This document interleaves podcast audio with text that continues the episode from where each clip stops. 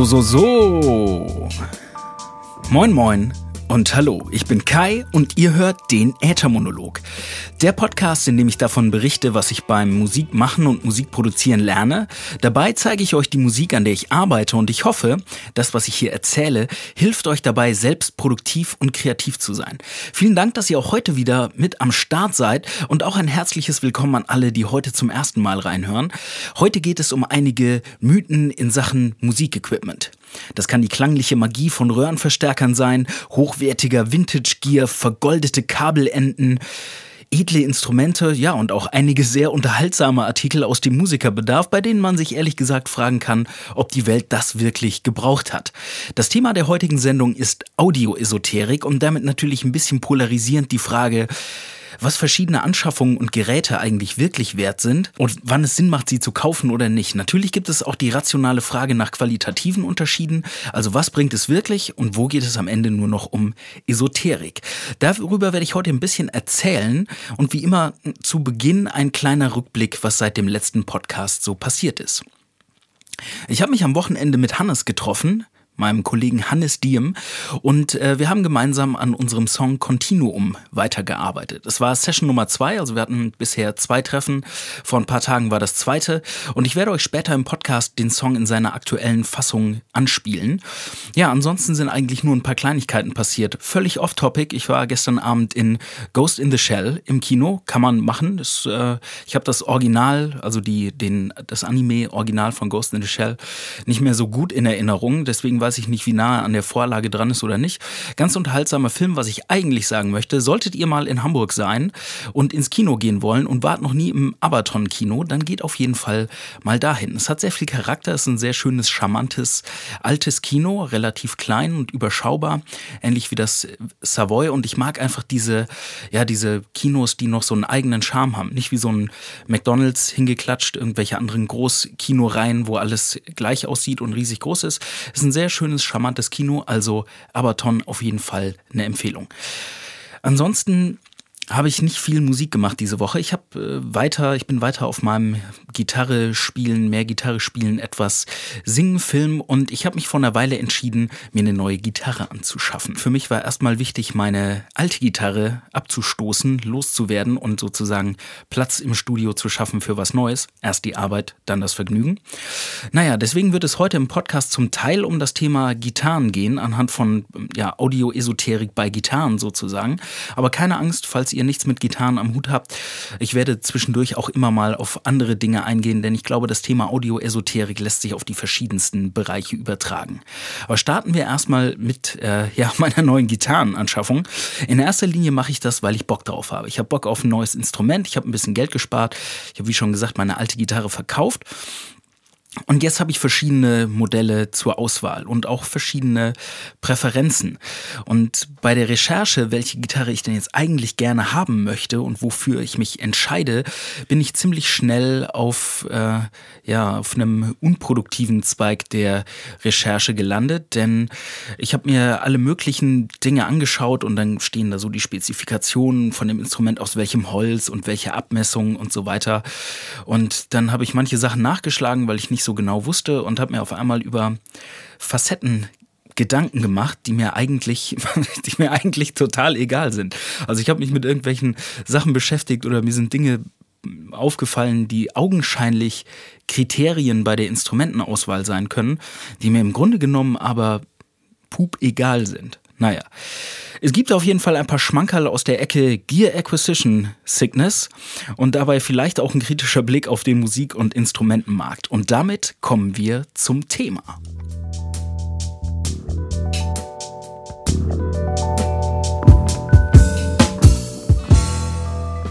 Von Audio-Esoterik. Tja, vielleicht beginnt es mit der Lifestyle-Frage. Ich habe im Moment so ein Interesse an Telecaster-Gitarren entwickelt. Für alle, die sich mit Gitarren nicht auskennen, das ist einfach eine bestimmte Bauform. Also Telecaster-Gitarren haben eine bestimmte Form, die gibt es schon sehr lange, irgendwie seit den 50er Jahren. Das ist eine sehr klassische Gitarrenform. Und wenn mich nicht alles täuscht, man möge mich korrigieren, wenn ich Mist erzähle, ähm, dann wurde diese Form von Fender, von der Marke Fender zum ersten Mal geprägt. Äh, oder von dem ja, Begründer der Marke Leo Fender. Und äh, ja, ich finde diesen Sunburst-Look, also das ist so eine Lackierung, die von die außen dunkel ist und nach innen so ein bisschen transparent wird, die fand ich früher mega hässlich, sowohl die Gitarrenform als auch die Lackierung. Und heute ist es für mich irgendwie so ein Design-Klassiker, also so ein Stereotyp. Die sehen einfach, finde ich, extrem schön aus, die Gitarren, haben, äh, sind für einen sehr eigenen Klang mit dem sogenannten Twang bekannt. Und äh, ich wollte immer mal so eine Gitarre haben. Früher konnte ich mir nie eine leisten und habe mich damals für eine andere Gitarre entschieden. Da habe ich auch noch ein bisschen mehr Metal-Musik gemacht. Und jetzt bin ich auf der Suche nach einem gediegenen Instrument, was sich nicht nur zum Schrammeln eignet, sondern vielleicht auch ein bisschen für die weicheren, funkigeren Klänge. Naja, gut. Warum Fender und nicht irgendeine Gitarre? Ähm, stellt euch den Vergleich einfach so vor, wenn ihr zum Beispiel einen Sneaker kaufen wollt und ihr wollt unbedingt einen Adidas Superstar haben oder einen Nike Air Max oder ein paar Converse Chucks. Das ist ein bestimmter Schuh von einer bestimmten Marke und der hat ein ganz bestimmtes Design, hat natürlich auch einen bestimmten Ruf oder eine Reputation. Und am Ende des Tages sind dann Birkenstocks einfach nicht dasselbe, auch wenn sie ihren Zweck als Schuhe vielleicht ganz genauso erfüllen. Das kann man natürlich auch mit Fortbewegungsmitteln machen, also mit Auto und Co. Wenn man an einen VW-Bus denkt oder an eine Harley Davidson oder einen Ford Mustang, das sind alles bestimmte Fahrzeuge von einer bestimmten Marke. Sie haben wieder ihr bestimmtes Design und einen Ruf oder eine Reputation. Was sie alle gemein haben, ist ein Fortbewegungsmittel. Also ein Smart erfüllt wahrscheinlich denselben Zweck. Ob man mit einem Smart so cruisen kann wie mit einer Harley Davidson, das ist wahrscheinlich dieselbe Frage, ob man mit einem Fender Telecaster so gut schrammeln kann wie mit irgendeiner anderen Gitarre.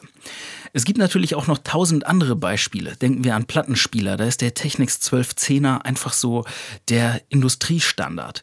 Bei Mikrofonen könnte es das Shure SM58 sein oder bei, bei Studiomikrofonen das Neumann U87. Bei Gitarren gibt es die, die Gibson Les Paul, die einfach auch einen Formfaktor und alles andere geprägt hat. Und das zieht sich noch in viele andere Bereiche unseres Lebens. Meine Großeltern haben zum Beispiel zu Mineralwasser immer Selters gesagt, auch wenn es gar nicht von der Marke Selters war. So wie viele Leute heutzutage, wenn sie Taschentücher sagen, einfach Tempo-Taschentücher sagen oder die Melita-Filtertüte. Das sind Produkte einer bestimmten Kategorie, die vielleicht auch bestimmte Patente haben und die einen ganzen Kategorienamen unter sich geprägt haben. Neuzeitliches Beispiel wäre das iPhone. Es geht nicht nur um ein Smartphone, sondern das iPhone ist sozusagen seine eigene Generation oder der, der Standard heutzutage geworden oder zumindest ein sehr weit verbreitetes und beliebtes Gerät. Was sie alle gemeinsam haben, es sind Markenartikel und es sind vielleicht zum Teil auch Design-Ikonen oder Industriestandards. Sind es Lifestyle-Artikel? Ich glaube ja. Haben sie eine gute Qualität? Ich würde sagen ja. Es gibt wahrscheinlich noch viele andere Produkte auf dem Markt, die eine ähnliche Qualität bieten zu einem besseren Preis, aber der Bekanntheitsgrad wird bei den berühmten Marken natürlich mitbezahlt. Trotzdem ist das irgendwie nicht dasselbe. Aber warum eigentlich nicht? Warum habe ich zum Beispiel ein Problem damit zu sagen, ich kaufe mir eine günstige Harley Benton Gitarre, vielleicht ist die genauso gut wie eine Fender Gitarre. Ist sie das wirklich? Ich weiß nicht. Wir kaufen nämlich einen Mythos und auch ein Stück Identität. Also es kann die Markenidentität sein, es kann auch das Lebensgefühl sein. Wenn ich am Ende des Tages sage, oh, ich spiele dieselbe Gitarre, die gleiche Gitarre wie Eric Clapton, dann hat das natürlich was anderes, als ich spiele irgendein No-Name-Instrument. Mit Sicherheit hat so eine Gitarre einen sehr eigenen Klang, wie jedes Instrument. Klingen andere Sachen jetzt schlechter, nur weil sie günstiger sind oder weil sie in einem anderen Land produziert wurden? Weiß ich nicht. Ich glaube, das, was die Produkte einzigartig macht, ist der Ruf und das Lebensgefühl, das wir mitkaufen. Deswegen ist es auch ein Lifestyle-Produkt.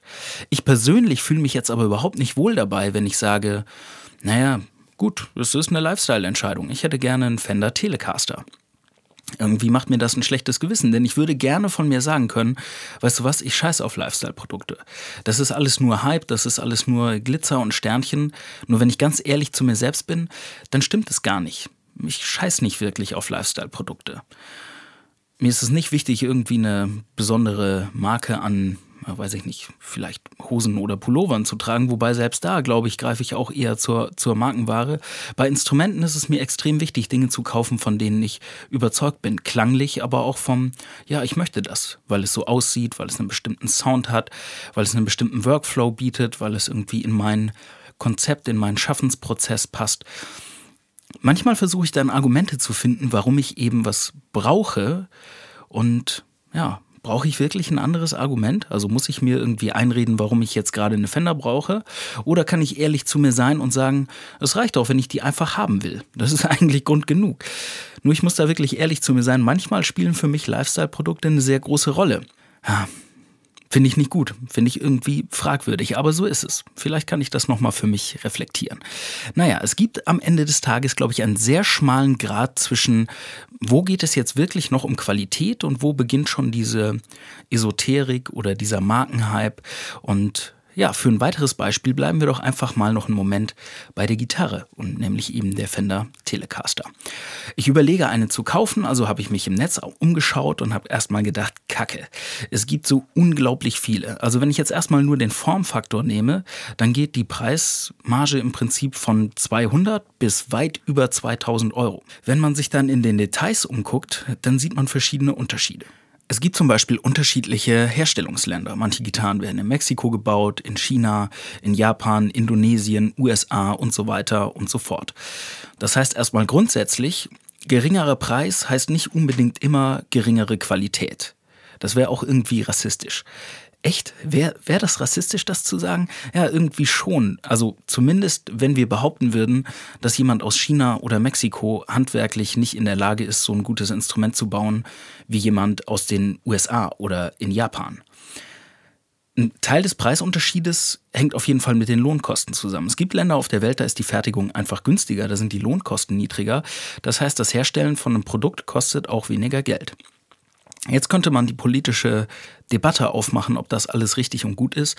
Soweit möchte ich gar nicht gehen. Ich möchte nur sagen, in unterschiedlichen Ländern hergestellte Produkte kosten unterschiedlich viel Geld. Was, was in Deutschland oder Amerika gebaut wurde, ob es jetzt eine Gitarre ist oder irgendwas anderes, ist in der Regel teurer, als wenn dasselbe Produkt in, selbst mit denselben Materialien in China oder Indonesien gefertigt wird. Natürlich gibt es auch noch auf einem anderen Level einen Unterschied, nämlich die Qualität der Komponenten teure Materialien heißt natürlich auch ein teureres Instrument. Das heißt, wenn die Materialien oder die Bauteile absolut identisch sind und das Produkt nur in einem anderen Land gefertigt wurde, dann kann es durchaus günstiger sein und dieselbe Qualität haben. Jetzt gibt es natürlich auch günstige Instrumente, die mit günstigen Materialien gebaut wurden und demgegenüber stehen Instrumente, die mit sehr teurem Material gebaut wurden. Das erzeugt natürlich einen Preisunterschied, der auch was mit Qualität zu tun hat. Es kommt dabei jetzt aber erstmal nicht per se auf das Herstellungsland an oder so. Bei den Gitarren gibt es natürlich so einen gewissen Grenzbereich. Ein beliebtes Beispiel, also Fender lässt Gitarren produzieren in verschiedenen Ländern der Welt, zum Beispiel in China, in Mexiko und auch in den USA. Ich glaube auch in Japan und in anderen Ländern. Also es gibt viele, viele Werke, äh, wo die Gitarren gebaut werden. Deswegen gibt es die Gitarren auch in einer sehr großen Preisspanne, von günstig bis extrem teuer. Das hat was mit dem Material und mit dem Herstellungsland zu tun. Jetzt gibt es in der Mitte so eine Marge, wo es zum Beispiel die Fender-Gitarren gibt, die in Mexiko hergestellt wurden. Da ist die Arbeit etwas günstiger. Die sind zum Teil mit sehr hochwertigen Komponenten gebaut. Und in einer ähnlichen Preiskategorie gibt es dieselbe Gitarre, die mit etwas schlechteren Komponenten in den USA gefertigt wurde. Also die beiden Teile kosten quasi dasselbe, die beiden Gitarren kosten ungefähr dasselbe oder bewegen sich preislich sehr nah beieinander. Die eine wird in Mexiko gebaut, die andere in Amerika. Hat das für mich als Musiker, als Gitarrist einen Unterschied? Ich glaube sogar eher, dass die günstigere Gitarre, die in Mexiko gefertigt wurde, aber mit hochwertigen Komponenten oder Teilen, besser sein kann als die mit günstigeren Teilen in den USA gebauten Gitarre das ist eine sehr umstrittene Debatte. Also wenn man sich das Internet und die verschiedenen Foren anguckt, es gibt einfach Menschen, die sagen, nein, so eine Fender, Telecaster oder Stratocaster oder was auch immer Gitarre, die muss einfach aus den USA sein. Das ist das, was ich will. Für mich ist das ein Teil dieser Esoterik. Also vielleicht sind die Instrumente besser, vielleicht auch nicht. Sie wurden einfach nur in unterschiedlichen Ländern gebaut. Letzten Endes kann ich erst beurteilen, welche mir besser gefällt, wenn ich beide mal gespielt habe oder beide in der Hand gehabt habe. Ich kann jetzt stundenlang vorm Internet sitzen und irgendwelche Diskussionen darüber lesen, ob die eine jetzt irgendwie ein bisschen mehr von diesem Klang oder auf einem anderen Verstärker besser klingt. Was mache ich am Ende des Tages? Ich lese mir die Meinung von anderen Leuten durch, ohne selbst wirklich eine dazu zu haben. Ich kann es schlichtweg nicht beurteilen. Und das Internet ist nicht immer eine große Hilfe dabei. Also es gibt diese tausend Produktdetails.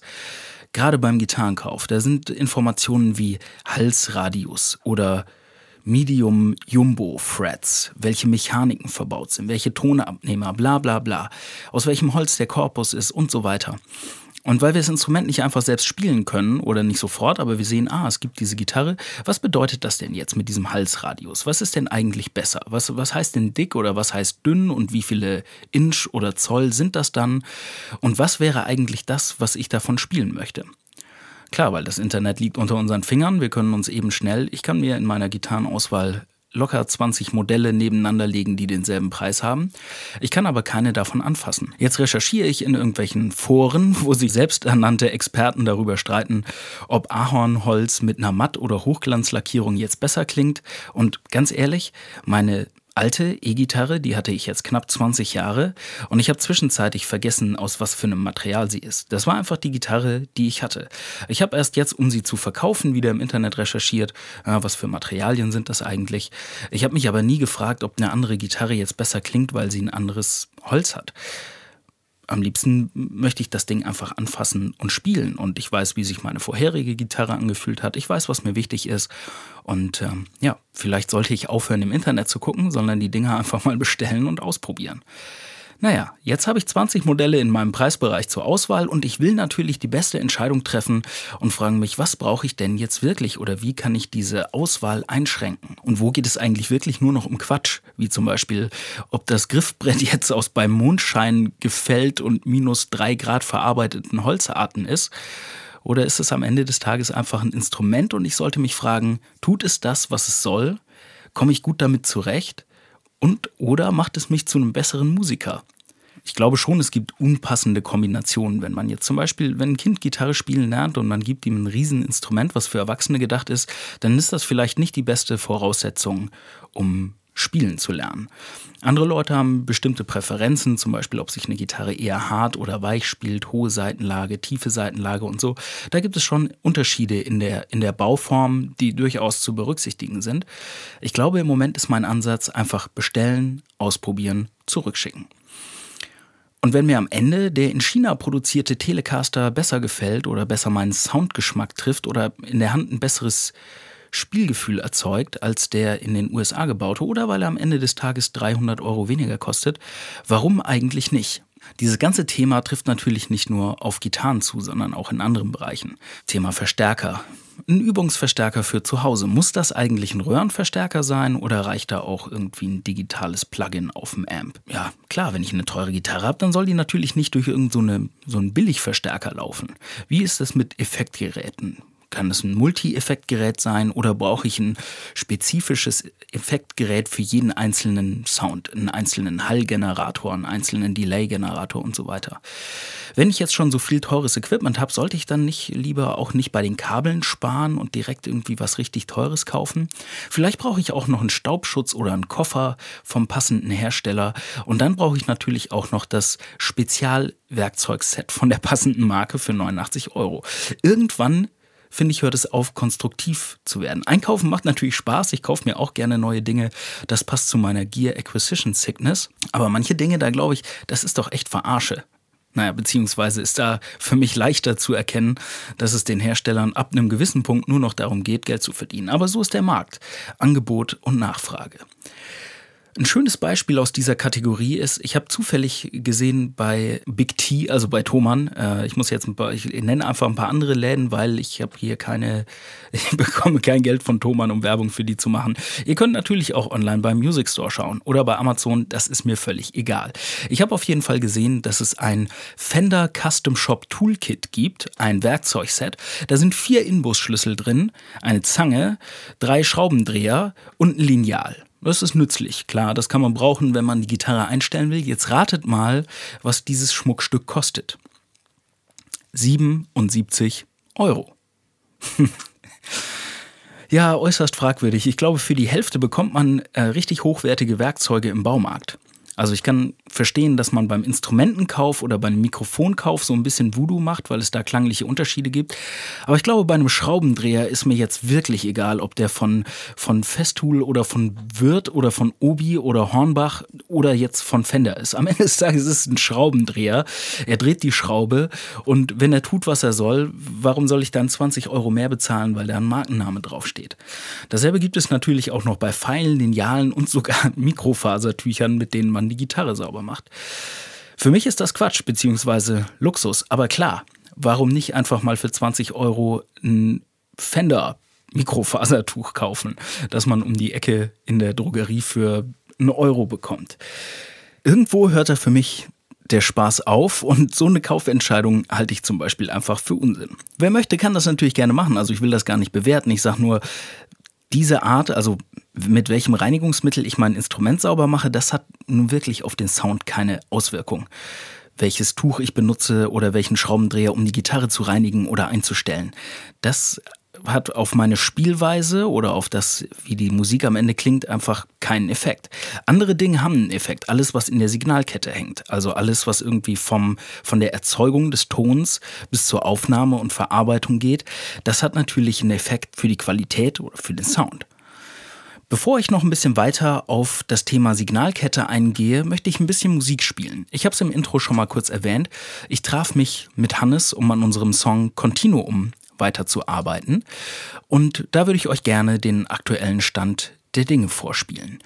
Wir haben den Song von einer ganzen Weile schon angefangen und jetzt für ein paar Wochen nicht getroffen. Es war Zeit, das Ding weiterzumachen. Es ist sehr experimentell, ihr werdet es gleich hören. Es ist ein äh, elektronischer Song und er folgt auch nicht dem gewöhnlichen Liedaufbau Pattern, aber macht euch am besten selbst einen Eindruck. Ihr hört jetzt Hannes Diem und Klartexter Continuum in einer Work-in-Progress-Fassung. Viel Spaß dabei.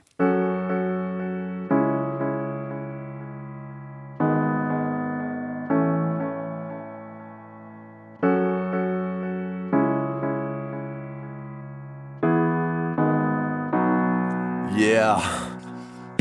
Immer weiter, niemals aufhören zu brennen Stets nach oben wieder laufen und rennen. Wo sich Staub an mir fängt, ist der Wind nur zu seicht. Ist die Strömung zu langsam, der Winter erreicht. Yeah. Alles kontrolliert, kein Platz zum Genießen. Alles sinnlos und endlos verkopft. Stopp! Steter Tropfen hüllt den Stein, ich will fließen. Ich will Wasser sein und kein Betonblock. Heiß, kalt, ein ständiger Traum, so als läg ich im Fieber, Gedanken gehen ein. Aus vermiedene Kämpfe kennzeichnen den weiseren Krieger so still. Laut zwischen dem Lärm und dem Krach nur ein Schweigen erwidern und alles bleibt neu. Lineare Expansion, der Zeiger kann nicht rückwärts drehen. Mit etwas Zeit kann man das Mosaik aus Stückwerk sehen. Die Schritte, die wir machen können, in Asche oder Glück vergehen, solange sich alles nur bewegt.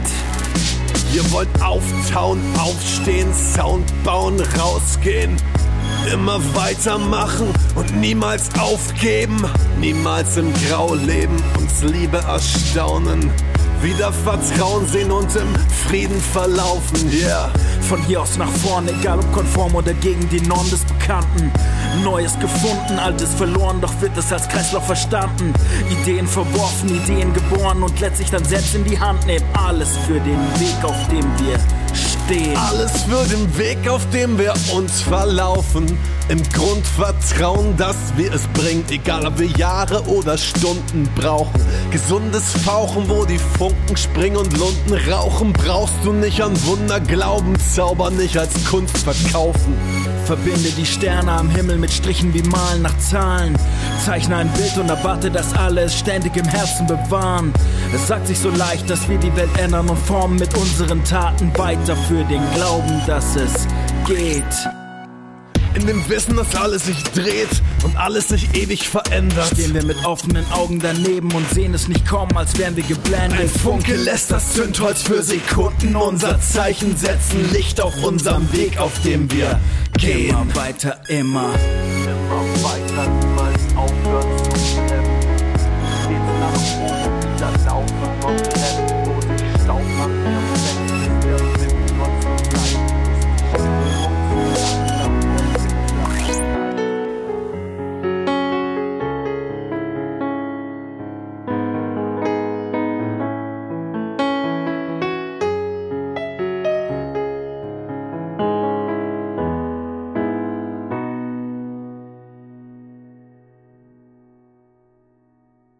Continuum in seiner jetzigen Form.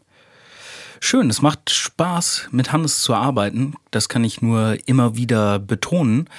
Und ich finde die Herangehensweise, die wir in Bezug auf Musikmachen gefunden haben, eine sehr gute. Das ist jetzt ein sehr experimenteller Track, also es ist musikalisch weit ab von unseren Heimaten sozusagen, also von, von dem, wo wir musikalisch herkommen. Und es ist einfach ganz, ganz schön. Es ist ein sehr kreativer Prozess. Meistens, wenn wir uns treffen, dann äh, tun wir das in dem Proberaum von Hannes.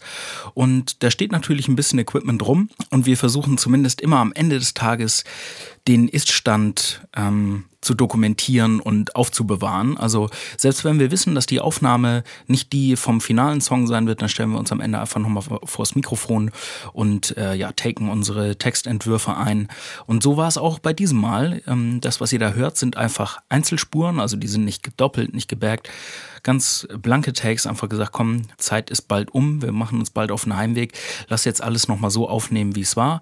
Um den Rest kümmern wir uns später. Und dann lassen wir das eine Weile liegen hören uns den Track immer wieder nochmal an und sammeln so ein bisschen, was wir da in der Zukunft noch dran ändern wollen. Finde ich ist eine, eine super Herangehensweise. Und ja, falls ihr noch mehr äh, über diesen Song erfahren wollt oder ähm, den, den ersten Schritt quasi nochmal nachhören wollt, dann könnt ihr gerne auf meiner Patreon-Seite vorbeischauen. Ich mache nämlich für meine Unterstützer bei Patreon den sogenannten Work in Progress Podcast, wo ich immer mal zwischendurch ja, ein bisschen Songs zeige, die gerade entstehen. Also falls es euch interessiert, schaut da nochmal vorbei und damit kommen wir wieder zurück zum Thema Signalkette. Also ihr kennt es, im Studio, bei der Aufnahme, in der Produktion, wir schaffen uns einen Workflow und wir haben ganz viele einzelne Komponenten, die bei dem Thema eine Rolle spielen. Und ja, so wie in dem Song Continuum, kontinuierlicher Prozess, diese Komponenten oder die Signalkette im Studio sind auch ein ewiger Prozess. Es gilt nämlich immer, dass das schwächste Glied in der Kette immer unser, in Anführungsstrichen, Problemkind sein wird. Machen wir es mal an einem Beispiel. Stellt euch vor, ihr kauft euch so ein schönes Neumann U87 Mikrofon. Für alle, die die Preisliste nicht im Kopf haben, das kostet so um die 2500 Euro und ist ein sehr renommiertes Studio-Großmembran-Mikrofon. Ich finde, das ist echt ein traumhaftes Mikrofon. Jetzt äh, angenommen, ich würde mir so eins kaufen, dann stelle ich mir die Frage, okay, stecke ich das jetzt in meine 150 Euro Soundkarte und nehme den Preamp von meiner Billig-Soundkarte?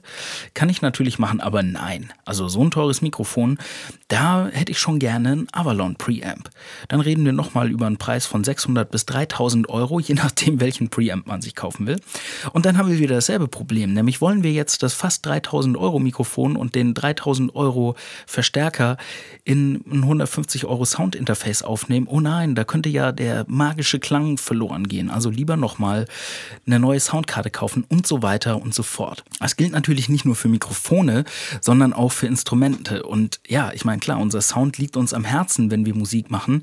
Und alles, was irgendwie Sound in eine Richtung oder die andere ausgibt, ist ein Faktor in dieser Signalkette. Das Ganze geht dann aber nicht nur bis zum Rechner, sondern letzten Endes geht es im Rechner weiter. Welche Software benutzen wir zum Aufnehmen? Welche Soundkarte haben wir da dranhängen? Welche Plugins benutzen wir, um das Ganze zu bearbeiten? Und das ist noch lange nicht zu Ende, denn es gibt ja noch die Komponente Output. Also welche Monitorboxen benutzen wir, welche Abhörer, welche Kopfhörer. Ja, am Ende des Tages müssen wir wahrscheinlich sogar unsere Wohnung renovieren oder umziehen, weil der Raum nicht so richtig klingt oder der Sound im Proberaum kacke ist. Und vom Thema Live-Musik haben wir noch gar nicht gesprochen, denn auf der Bühne gibt es nochmal andere Anforderungen als im Studio. Zum Beispiel eine andere Lautstärke, die man haben möchte. Dann stellt man sich die Frage, Funksignal oder Kabel? Brauche ich vielleicht noch ein In-Ear-Monitoring? Huh, einige Themen. Naja, Musik machen ist ein Nerdsport und das, das finde ich richtig geil, denn ich kann mich tagelang da drin verlieren und gucken, was ich mache und wo ich meinen Kram optimieren kann und möchte oder sollte. An manchen Tagen muss ich mir aber auch klar machen, dass ich gerade wieder zwei Stunden mit irgendeiner schwachsinnigen Gear-Recherche verbracht habe oder Equipment-Recherche und in der Zeit wahrscheinlich auch hätte einen Song schreiben können. Beides sind natürlich völlig valide Konzepte. Ich versuche für mich lieber einmal kurz nachzudenken und eine bewusste Entscheidung zu treffen, als mich treiben zu lassen und nach drei Stunden festzustellen, dass ich, obwohl ich es gar nicht so richtig wollte, nur mit dem Kauf von Dingen beschäftigt habe, die ich mir entweder nicht leisten kann oder gar nicht wirklich brauche. Für uns als Musiker, solange es die Signalkette gibt, werden wir natürlich immer darüber nachdenken, wie wir sie optimieren können. Ich für meinen Teil optimiere manchmal aber auch einfach nur um den Willen der Optimierung, also ohne ein konkretes Problem zu lösen. Und so gesehen mache ich mir dann selbst Probleme, die verschiedene Hersteller natürlich zu unterschiedlichen Preisen für mich lösen können. Danke dafür an die verschiedenen Hersteller. Ihr erinnert euch vielleicht, es gab einen Ethermonolog zum Thema digital versus analog. Den verlinke ich nochmal. Vielleicht könnt ihr den nachhören. Deswegen gehe ich da noch nicht also ich mache eine kurze Wiederholung, aber ich erzähle nicht alles nochmal, was ich da schon erzählt habe. Es geht natürlich bei digital oder analog um die Fragen, ja, Preis, Sound, Flair, was hat man, was hat man zur Hand, was will man erreichen? Macht man das Ganze als Hobby und braucht nur eine schlanke Lösung für zu Hause oder macht man es beruflich oder ist es hauptsächlich für Live oder ist es für Studio? Das sind natürlich alles verschiedene Faktoren. Letzten Endes, wenn die Entscheidung gefallen ist, ob analog oder digital, dann geht das Thema ja trotzdem immer noch weiter weiter. Soll es was Günstiges sein? Soll es was Flexibles sein? Soll es der Industriestandard sein oder alles drei? Ja, für mich bleiben dann immer die Kernfragen übrig, nämlich tut es, was es soll? Komme ich damit zurecht? Macht es mich zu einem besseren Musiker? Welches Problem löst es für mich oder wie groß ist das Problem eigentlich wirklich? Muss es gelöst werden? Oder habe ich einfach Bock auf ein neues Lifestyle-Produkt? Das sind alles valide Gründe und wie gesagt, die möchte ich gar nicht bewerten. Ich glaube, ich treffe Kaufentscheidungen aus verschiedensten Gründen und manchmal treffen sie auf das eine zu, manchmal eher auf das andere. Vielleicht geht es euch an manchen Tagen wie mir und ihr überlegt euch, ob ihr euch ein neues Instrument kaufen wollt oder ein neues Plugin oder eine neue Soundkarte, einfach irgendwas, weil ihr aus verschiedenen Gründen mit dem, was ihr habt, unzufrieden seid. Und ja, Vielleicht lasst ihr euch dann auch treiben und recherchiert und schaut euch verschiedene Videos an und ja, manchmal kommt auch beim Anschauen von irgendwelchen Videos oder Tutorials erst ein neuer Bedarf auf.